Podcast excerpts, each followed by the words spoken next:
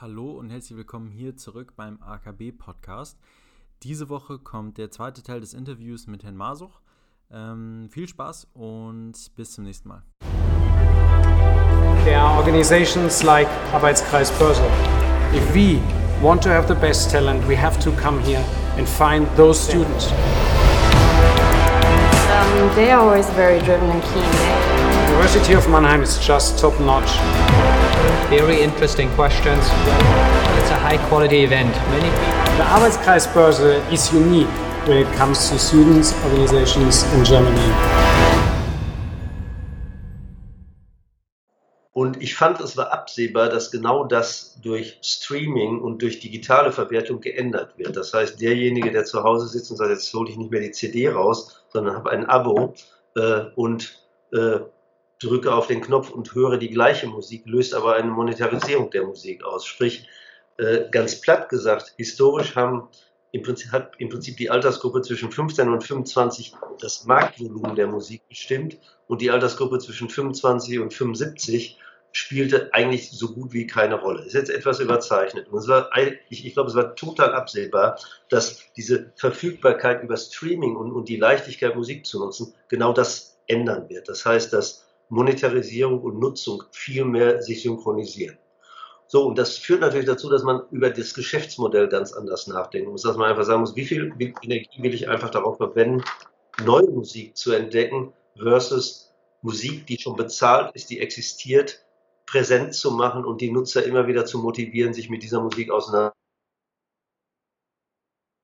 Der dann eines Gedankens, der zu einer völligen Umpositionierung von BMG geführt hat. Dazu kam natürlich auch die, äh, das Thema, okay, eine alte physische Musikwelt ist irre intransparent. Kein Mensch weiß, was da in Brasilien mit seinem Repertoire passiert, während die digitale Welt total transparent sein will. Ein, ein Musiker, den, äh, der sich wirklich dafür interessiert, kann also sehr schnell über Spotify und ähnliche digitale Dienste sehr klar feststellen, wo wird seine Musik von wem genutzt und was sollte das an Geld bringen. Da kann man so zwei Sachen zusammen.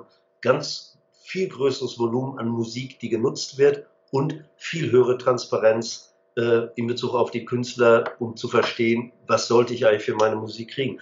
Und das wird, das hat die Musikindustrie jetzt schon in den letzten fünf Jahren mächtig um, äh, durchgeschüttelt und das wird die noch mehr äh, durchschütteln, weil das natürlich auch zu anderen Machtverhältnissen führt. Denn äh, ein Künstler, der diese Effekte sieht und sagen wir, jetzt 55 ist und sagt, die haben jetzt seit 30 Jahren nicht mehr mit, mit, mir geredet und falsch abgerechnet, der wird natürlich andere Kriterien an seine Geschäftspartner haben, als, als er die vor 40 Jahren gehabt hätte oder vor 30 Jahren gehabt hätte. Also Transparenz mhm. und, äh, und Verfügbarkeit werden irrsinnige wichtige Themen für die Musikindustrie werden oder sind sie jetzt schon.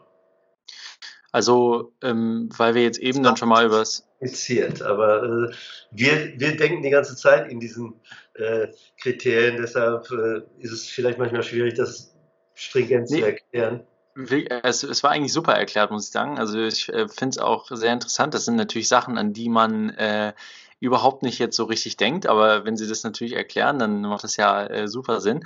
Was sie ja im Endeffekt dann gemacht haben, äh, um das jetzt mal wieder zurück in die, in die Finance-Welt äh, zu bringen, sie haben einfach die, die Volatilität eigentlich aus ihrem Portfolio genommen, oder? Naja, eigentlich haben wir die nicht rausgenommen, äh, sondern äh, eigentlich hat eben äh, das Medium Streaming die rausgenommen und das, das ja. stimmt. Und wir haben da, glaube ich, konsequent darauf reagiert, denn es kam gestern oder vorgestern gerade eine neue Statistik von Spotify, äh, wo die immer äh, monitoren Fragmentierung der Nutzung. Ne? Und, und äh, ich habe die Zahlen jetzt nicht genau präsent, kann ich Ihnen aber noch äh, mal zukommen lassen. Aber mhm. Zahl der relevanten Künstler, die, sagen wir, 50 Prozent des Musikkonsums bestimmen, ist um ein Vielfaches gewachsen im Vergleich zu vor 20 Jahren. Also, okay. Äh, das heißt, die Spotify sagt jetzt, es gibt 40.000 äh, Bands, Kataloge, die kommerziell relevant sind, gegen vielleicht 5.000 oder 6.000, die, die da vor 20 Jahren irgendwie aufgepoppt werden. Und das ist schon natürlich eine ganz, also ganz wichtige Änderung, die in der ganzen Industrie stattfindet. Ne, das hat, das hat zum Beispiel, äh, stellt sofort die Frage natürlich der Effizienz. Also wenn das so fragmentiert wird, wenn ich nicht mehr durch einen Blockbuster, der 30 Millionen CDs verkauft, was er gegeben hat, äh, alles alles wieder gut machen kann, weil ich eine Verschwendung habe, da, da, muss ich einfach auch über viel effizientere Geschäftsmodelle nachdenken. Obwohl der Markt riesig wächst, das Gesamtvolumen äh, äh, nächstes Jahr schon eine Größe erreicht, die der Markt nie gehabt hat, ist trotzdem, muss die Effizienz größer werden, weil sich einfach auf viel mehr Produkte verteilt. Ja, ja, äh, sehr interessant. Ähm, also das heißt, äh, man, man hört ja immer solche so, so, so Buzzwords, würde ich jetzt mal sagen, dass Streaming irgendwie so die, die Musikindustrie äh, ein bisschen kaputt macht für die Künstler. Das ist ja aber, aber dann jetzt im Endeffekt, ähm, zumindest für jetzt äh, Sie als Bertelsmann Music Group, ist das gar nicht so gewesen, oder? Also es hat ja Ihnen direkt in die Karten gespielt eigentlich, oder? Es hat uns in die Karten gespielt und ich, ich bin auch der festen Überzeugung, dass es auch den Musikern in die Karten spielt. Nur man muss immer überlegen, wer vergleicht damit was? Ne? Also das heißt, ein mhm. Künstler, der in den 70er Jahren riesig erfolgreich war und jedes Jahr eine Best-of veröffentlichen konnte, äh, aber zu seinen Peak-Zeiten eben 10, 15, 20 Millionen CDs verkauft hat, was übrigens keine außergewöhnlichen Größenordnungen waren. Also in den 90er Jahren gab es reihenweise, äh, gab es jedes Jahr zwei oder drei Künstler, die mehr als 10 Millionen CDs weltweit verkauft haben. Der Künstler hat sich das natürlich, der, der, hat unter der Fragmentierung erstmal gelitten. Der hat nämlich einen Vertrag gehabt, der so aussah, als, als ob es noch ein physisches Geschäft wäre, das heißt sehr niedrige Beteiligung gehabt. Und, äh, naja, was ist heute die Definition eines Erfolges? Heute ist die Definition eines großen Erfolges 6 Millionen Album-Äquivalente. Das heißt, es hat sich gedrittelt bei der Frage, was ist ein großer Erfolg? Äh, mhm. so, da kann man natürlich subjektiv sagen, äh, das ist äh, das ist nicht schön, was da passiert. Realität ist aber, wenn ich als Künstler heute neu in den Markt gehe, dann kann ich auch Verträge aushandeln, weil natürlich das digitale Geschäft fast Zero Supply Chain Kosten hat, zumindest nicht im, im, in der inkrementellen Transaktion. Also kann ich als Künstler heute auch dahin gehen und sagen, du, ab einem gewissen Punkt hätte ich gerne 60 Prozent der Einnahmen. Das wäre in der alten physischen Welt, Welt überhaupt nicht möglich gewesen. Da, da lag die Maximalbeteiligung, wenn man mal alles durchgerechnet hat, bei 10 bis 12 Prozent für die Künstler. Ne? Das heißt, ich mhm. kann mein, mein Potenzial mehr als verfünffachen, wenn ich die richtigen Verträge habe und das richtige Marktverständnis habe. Und ich habe vor allen Dingen einen einfacheren Marktzugang. Ne? Das wird auch immer so ein bisschen dabei übersehen zu sagen, ja, wie viele Künstler konnten früher professionelle, globale Verwertung ja. ihrer Werke haben? Ganz wenige. Heute kann das also vom Grundsatz her jeder intelligente äh, Musiker, der, der weiß, wie er die einzelnen Bausteine zusammenbauen muss. Ja, ja das wollte ich nämlich auch gerade nochmal fragen. Ähm, haben Sie dann nicht auch ein bisschen Bedenken, dass Sie irgendwie mit, mit, mit wachsender ähm, Independence von den Künstlern irgendwann nicht mehr ihre, äh, nur noch mit den Katalogen arbeiten können? Das heißt, dass keine neuen Künstler mehr in Ihr Portfolio reinkommen, weil es gar nicht mehr notwendig ist für Sie? Naja, also erstens, Grundannahme ist ja zu sagen, okay, die meisten äh, Menschen äh, nehmen die Musik, die sie geprägt hat, zwischen 15 und 25 mit durchs Leben. Also wenn man da eine signifikante Position hat und die Künstler auch halten kann, kann man schon ein ziemlich großes Geschäft managen. Also ja. das, das kann schon reichen. Äh, na, die andere Fragestellung ist natürlich, was macht mich attraktiv für Künstler? Und das kann nicht mehr die Frage sein, oh, ich bin das Bottleneck, um in den globalen Markt zu kommen. Da muss ich mir schon mehr einfallen. Da muss ich schon deutlich präziser meine Wertschöpfung und meinen Beitrag äh, äh, darstellen können und den auch einhalten, weil ja. die Künstler schließen heute keine 10 Jahres- oder 20 Jahresverträge mehr ab, sondern äh, äh, viele der großen Künstler, Taylor Swift oder ähnliche, machen das eigentlich auf Jahresbasis. Dann gucken wir doch mal, ob das auch alles kommt, was du mir versprochen hast. Ne? Und das erfordert natürlich ein ganz anderes Leistungsprofil auch dieser ganzen Industrie, nämlich Zuverlässigkeit. Also früher waren das alles gute Onkels, Mogule, die sagten, du darfst jetzt eine Platte machen, aber du musst unbedingt das tun, was ich dir sage, sonst wird das sowieso nichts werden. Und das, das kennt man ja. Das, das, hört sich immer an, als ob das Gruselgeschichten sind, aber dass bis zur Haarfarbe der Künstler da reingeredet wurde, geschweige denn, es wurde auch äh, vorgeschrieben, welche Songs man zu singen hatte und so weiter und so fort. Für junge Künstler, nicht für die etablierten. Äh, und das entfällt heute natürlich alles. Ne? Also heute ist der Marktzugang äh, dann freier und dieses Verhalten wird immer weniger eine Rolle spielen können. Also ich muss mich schon auf verlässliche Added Values da äh, eintunen und die auch dann hinkriegen. Ja. Ist deutlich anspruchsvoller geworden, deutlich anspruchsvoller als vor 20 Jahren, wo irgendwas immer ging. Ja.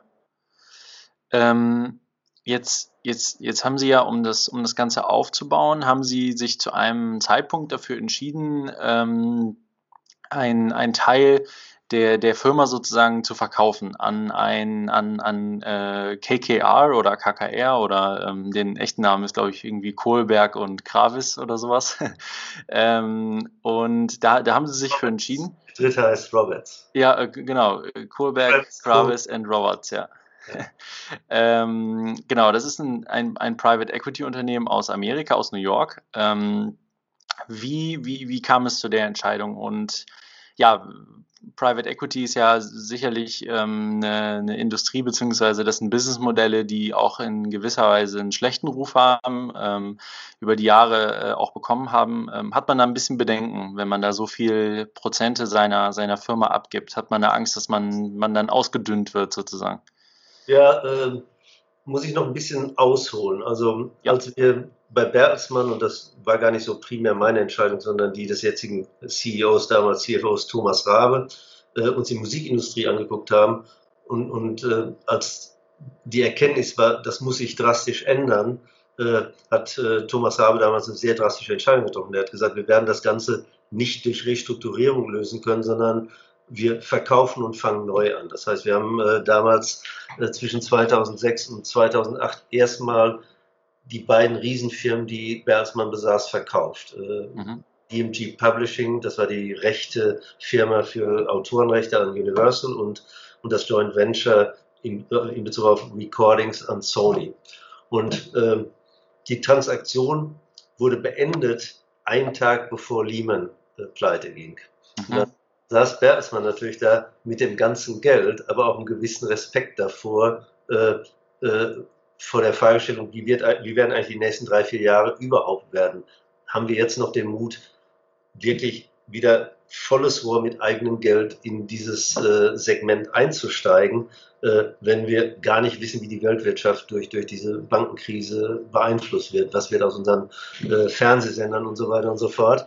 Äh, und das hat dann dazu geführt, dass wir gesagt haben, okay, wir, wir haben gerade angefangen, wir äh, setzen uns jetzt mit KKR zusammen, zu denen ich äh, schon früher zu einigen der Akteure schon einfach freundschaftliche Beziehungen hatten und haben gesagt, wir suchen jetzt einen, der uns versteht und der einfach ohne großes, große Ego-Spiele versteht, dass das eine Riesenchance ist, weil nämlich durch die Finanzkrise die Assets, die teilweise eben schon in Fonds waren, äh, billiger werden und verfügbarer werden. Also wir mhm. brauchen jetzt mehr äh, Firepower, als der Bertelsmann-Konzern alleine bereit gewesen wäre, jetzt in dieser fragilen Situation in diesen damals noch extremst negativ von außen bewerteten Markt zu stecken. Und, und da war KKR ein super Partner. Also äh, ich meine, man muss bei Private Equity, glaube ich, echt erstmal den Unterschied machen, mit wem man es zu tun hat. Also es gibt wirklich sehr unterschiedliche äh, Professionalitätslevel bei Private Equity Firmen. Das, äh, also viel äh,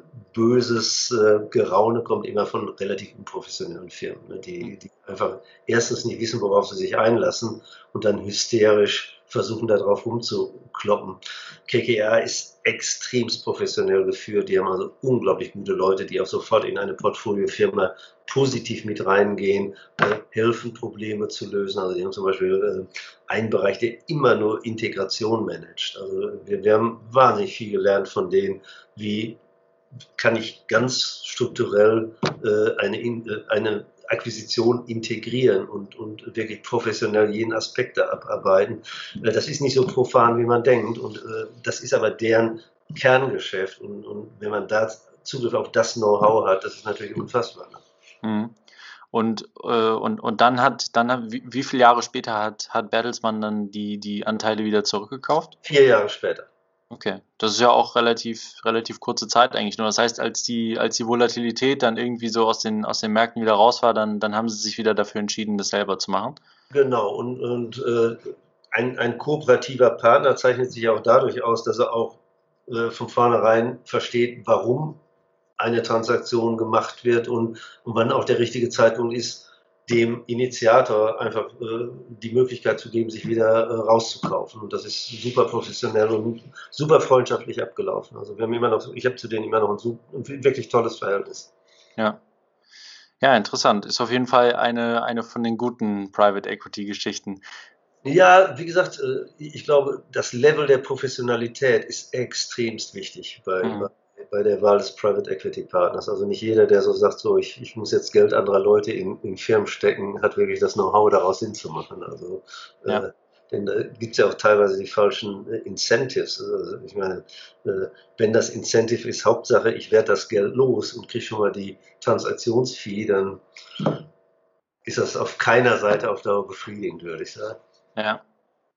Ja, ähm, wir, wir haben jetzt eben eigentlich schon ganz viel über die, über die aktuelle Musikszene gesprochen. Das war aber eigentlich noch was, was ich auf jeden Fall noch fragen wollte. Wieso, wie hat sich so Ihrer Meinung, also sind die eigentlich jetzt seit seit vielen Jahren irgendwie dabei, haben alles so mitentwickelt, von der CD bis äh, zum, zum äh, Spotify-Stream, ähm, ja. haben sie das alles mitbegleitet. Auch sehr interessante Zeit wahrscheinlich in der Musikbranche. Ähm, vielleicht können Sie einfach trotzdem noch mal so ein bisschen erzählen, wie, wie ist heutzutage so die Situation und vielleicht dann auch ähm, irgendwie zum Schluss ähm, auf, auf, auf, auch auf Corona jetzt bezogen. Wie hat sich das Ganze so geändert? Sie sind jetzt nicht unbedingt im Live-Geschäft ähm, tätig, aber ich denke mal, sicherlich werden Sie schon ein oder anderes Telefonat mit dem einen oder anderen Künstler gehabt haben, äh, wie das jetzt äh, ohne die ganzen Festivaleinnahmen laufen soll dieses Jahr. Ähm, vielleicht können Sie einfach da nochmal ein bisschen irgendwie so erzählen. Ja, erstmal, erstmal ganz grundsätzlich ist das schon mal interessant, äh, diese Achterbahn in einer Industrie mitzumachen. Also als ich angefangen habe, war die Industrie on top of the world, weil es gab die CD, man konnte alles, was schon da war, nochmal verkaufen und zwar zu viel, viel höheren Preisen und die Märkte wuchsen. Also äh, äh das war eine ganz aufregende Zeit, die dann anfing Mitte der 90er Jahre so ein bisschen zu bröckeln, weil die Konsumenten nicht mehr ganz so begeistert waren von dem Format der CD und äh, hier wird ein Stück Plastik zu immer höheren Preisen mit immer mehr sinnloseren Songs verkauft, äh, äh, was zu einem totalen Niedergang führte, also zu, zu einer Markthalbierung im Grunde genommen global, äh, was, was also ein brutaler Absturz ist. Äh, und, und dann quasi dieses, dieses, diese Rückkehr zu haben über ein Medium, was aber auch die ganzen Spielregeln auf den Kopf stellt. Ne? Denn äh, die klassischen Replikations- und physischen Modelle haben im Prinzip an der Marktstruktur nie groß was verändert, sondern die wurden halt immer lukrativer, je höher die Margen bei den CDs waren. Aber Marktzugang, äh, Marktbreite wird, wird eigentlich nie adressiert. Und, und, und Streaming hat natürlich äh, da jetzt ganz grundsätzlich was verändert, nämlich und zwar langfristig zugunsten äh, der Macht der Künstler. Äh, das mhm. heißt, die Künstler, die intelligent an ihre Verträge rangehen, die verstehen, dass sie die einmalige Chance haben, ohne große Eintrittsbarrieren einen globalen Markt vor ihren, an ihren Händen zu haben, auf ihrer Tastatur des Computers, sind natürlich die großen Gewinner jetzt in jeder Hinsicht. Und wenn man, wenn man gerade sieht, wie viele Künstler ohne äh, sehr einschränkende Verträge mit äh, großen Musikfirmen gerade weltweite Erfolge haben, äh, äh, das ist schon sehr beeindruckend. Also siehe Taylor Swift, aber dahinter gibt es ja jede Menge, äh, äh, die äh, schon weite Schritte gehen, ohne dass eine große Firma da in, in der Situation investiert. Also wir, wir, haben einen Künstler, der auch Milliarden von Streams hat, aber die ersten Schritte eben ganz alleine gemacht hat, Lil Dicky. Das hat einen massiven Einfluss auf Dauer auf die Positionierung der Industrie. Weil, wie, wie vorhin gesagt, naja, die Künstler werden immer schlauer damit umgehen, die werden immer direkter an ihr Publikum rankommen, auch die Daten lesen können. Also muss ich mir natürlich massiv überlegen, zu welchem Preis ich welchen Mehrwert anbiete. Und die alte Welt war natürlich die, dass ich diktieren konnte, was ein Künstler kriegt. Äh, wenn er erfolgreich ist, 10, 12 Prozent. Mhm. Das hat auch erlaubt, natürlich eine Menge, Menge Ineffizienzen eben, eben äh, zu bezahlen. Und, und das, das wird jetzt total umsortiert. Ich würde mal prophezeien, dass auf Dauer langfristig das, was die Industrie behält, um ihre Geschäfte zu finanzieren, maximal bei 30, 40 Prozent des Umsatzes liegen wird. Das heißt, es dreht, stellt sich auf den Kopf und äh, und wie gesagt, viel transparentere Leistungsbeurteilung äh, wird einfach völlig neue Qualitäten auch in der Musikindustrie erfordern. Und äh, bin, da bin ich auch wirklich mal gespannt, wie die unterschiedlichen Firmen damit umgehen. Also man kann jetzt schon sehen, es gibt durchaus Firmen, die werden bis zum letzten Augenblick darum kämpfen, dass die alte Marktstruktur erhalten bleibt, weil das hat Spaß gemacht und das war sehr bequem. Und äh, warum soll man das freiwillig aufgeben? Aber das, das ist so ein Zug, der lässt sich einfach nicht aufhalten und äh, wird, äh, wird das alles in den nächsten fünf bis zehn Jahren komplett auf den Kopf stellen. Ja. Und das wird auch inhaltlich spannender werden, weil natürlich Künstler viel freier äh, sich selber ausdrücken können. Da sind viel weniger Filter dann und natürlich auch dementsprechend sicherlich viel aufregendere Produkte an ihre potenzielle Kundschaft liefern können. Da gibt es auch viele Beispiele für, wo man sagt, also das hätte, also es gibt zum Beispiel jetzt viele Country-Rap-Songs. Also das hätte sich die Industrie nie ausgedacht, sondern das kommt natürlich von unten, dass auch in Nashville oder, oder in der Mitte Amerikas junge Künstler leben, die sagen, naja, eigentlich bin ich in der Country-Musik groß geworden, aber, aber ich finde aber Drake äh, noch spannender. Also wie verbinde ich das? Und plötzlich sind einige der erfolgreichsten Songs äh, eine, eine Blend zwischen Country-Musik und, und, und Rap. Und mhm. das ist eigentlich ganz oft so, dass man ganz fairerweise sagen muss, dass die, Musik, die Industrie eigentlich für die Innovation im Repertoire eigentlich nie so richtig zuständig war, sondern dass es immer von den Künstlern gekommen ist und die jetzt noch viel mehr Möglichkeiten haben, ungefiltert ihre Innovation in die Märkte zu bringen. Das, das wird eine große Auswirkung auf, auf Profitabilität und, äh, und relatives Standing haben. Also wir haben jetzt inklusive BMG global vier große Musikfirmen. Da kann man mal davon ausgehen, dass das in ein paar Jahren zehn sein werden, weil auch, auch auf der Ebene der Marktzugang viel, viel einfacher wird. Ja, sehr interessant. Ähm, auch sehr interessant, das mal alles so, äh, so zu lernen, ähm, wie, wie das da alles so funktioniert. In dem, und das ist im Endeffekt eigentlich ähm, auf ganz klare, ähm, auf ganz klare Wirtschaftsregeln äh, und Konzepte wieder, wieder im Endeffekt zurückkommt. Ähm, wenn, wenn, wenn, wenn Sie ja, Sie haben es ja eigentlich klassisch beschrieben, wenn irgendwie eine, eine Disparität, irgendwie eine Asymmetrie in der Macht entsteht, dann gibt es irgendwie Wohlfahrtsverluste und äh, das wurde dann jetzt ja anscheinend äh, erfolgreich umgedreht, das Ganze, beziehungsweise äh, begradigt. Das ist ja schon auf jeden Fall, ähm, ja, ja, sehr, sehr interessante Sachen.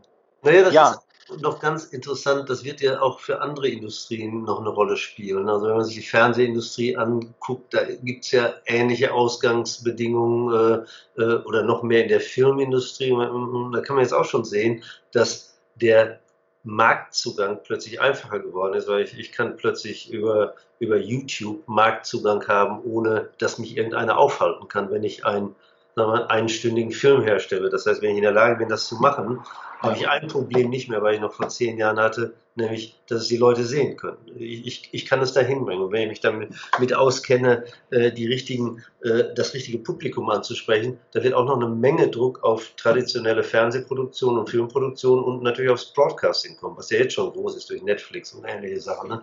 Also ja. wird schon in der Medienindustrie äh, wird das sicherlich noch ziemliche Echos haben, was, was in der Musikindustrie als erstes passiert ist.